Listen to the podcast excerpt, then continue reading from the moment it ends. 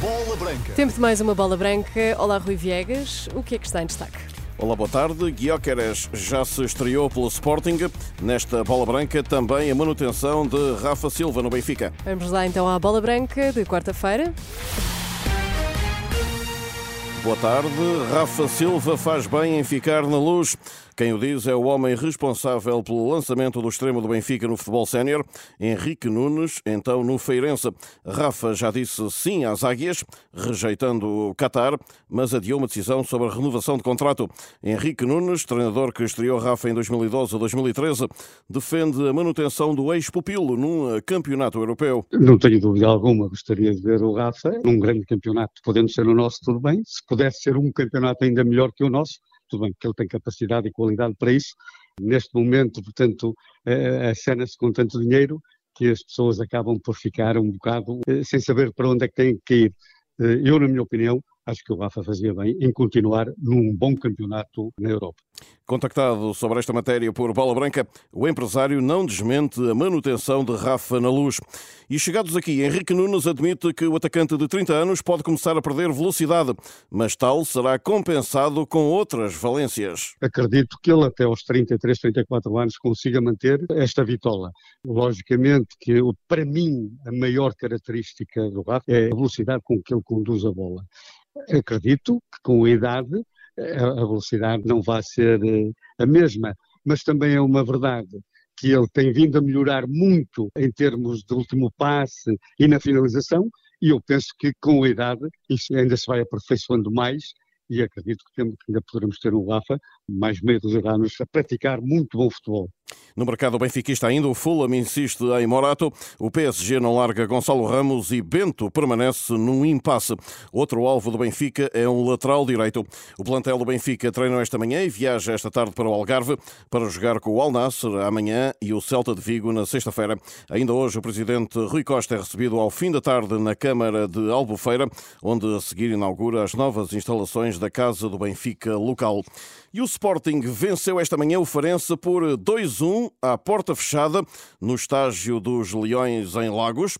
O reforço sueco Gyökeres foi utilizado e atenção, em simultâneo com Paulinho será esta noite mostrado aos adeptos no segundo duelo do dia contra os belgas do Genk a partir das 20h30, mas no estádio Algarve. Alain Varela ainda está convocado para o jogo da Taça Argentina amanhã à noite pelo Boca Juniors. Já não restam dúvidas de que o médio vai ser reforço do Futebol Clube do Porto, mas enquanto não há uma oficialização, Alain Varela trabalha com a equipa de Buenos Aires. Nico Gonzalez, por sua vez, poderá ser o senhor que se segue depois de Xavi, treinador do Barcelona, ter descartado o jogador espanhol que já nem viajou para uma digressão aos Estados Unidos. O Porto defronta hoje o Portimonense em Portimão a partir das 7 da tarde. O Sporting de Braga também trabalha no Algarve, onde hoje joga com os galeses do Cardiff. A partir das 19 horas, um desafio marcado para Lagos. Victor Gomes e Abel Ruiz só se juntam à equipa no próximo sábado, depois de terem jogado pela Espanha o Europeu de Sub-21. Ganhar logo aos Países Baixos. Em Auckland, no estágio da seleção feminina para o Mundial. Fátima Pinto garante que este é o objetivo para a estreia. Queremos ganhar, não escondemos isso de ninguém. Sabemos que é difícil, mas o nosso objetivo está já passa por ganhar o primeiro jogo. O primeiro jogo de sempre de Portugal no Mundial Feminino, que está a cerca de quatro dias de distância. Estamos com muita vontade de jogar o primeiro jogo, temos trabalhado todos os dias para isso. Estamos a observar as adversárias, temos a nossa estratégia e vamos continuar o nosso trabalho até o dia de jogo. Perante isto, há que fazer também uma gestão a outro nível, diz a futebolista do meio-campo, Fátima Pinto. O mais difícil é realmente a gestão emocional, temos que ser muito fortes nisso, até porque estamos cá, temos igualmente qualidade com as outras equipas, apesar delas estarem mais acima no ranking, por exemplo, duas que estão no nosso grupo, que foi a campeã do mundo e a vice-campeã, mas futebol é futebol e cada jogo é um jogo. Cristiano Ronaldo deixou palavras de incentivo à seleção feminina. A também jogadora madeirense agradece. Ser o nosso capitão e o melhor jogador do mundo a dirigir-nos estas palavras é um sentimento incrível.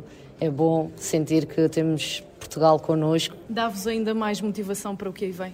Claro que sim, é uma responsabilidade acrescida também porque sabemos que as pessoas agora estão a ver mais o futebol feminino, mas isso é espetacular. E como dizem no ténis, a pressão é um privilégio E de lá para cá, do outro lado do mundo, uma outra mensagem em forma de apelo antes do jogo de domingo às oito e meia da manhã, hora de Lisboa. Portugal, Países Baixos. Ponham o despertador, vejam os nossos jogos, vão valer a pena. Vamos apresentar um bom futebol e é isso que nós queremos. Precisamos do vosso apoio. Na preparação da equipa de Francisco Neto, Diana Gomes voltou ao relevado e, tal como Kika Nazaré, fez parte do treino. Carol Costa ficou nas últimas horas apenas pelo ginásio em gestão de esforço. O Mundial Feminino começa amanhã, às 8 da manhã com o desafio entre a anfitriã Nova Zelândia e a Noruega. Em Espanha, o Barcelona aceita ceder João Félix ao Barcelona, perdão, o Atlético de Madrid aceita ceder João Félix ao Barcelona, escreve o jornal AS. Isto depois do Internacional Português, que não conta para o técnico Diego Simeone se ter oferecido aos catalães, ainda como jogador colchonero, ao dizer que seria um sonho de menino concretizado jogar pelo Barça, algo que não terá agradado aos adeptos e ao próprio Atlético de Madrid. A placa dedicada a Félix, nas imediações do estádio, foi mesmo vandalizada na noite de terça-feira.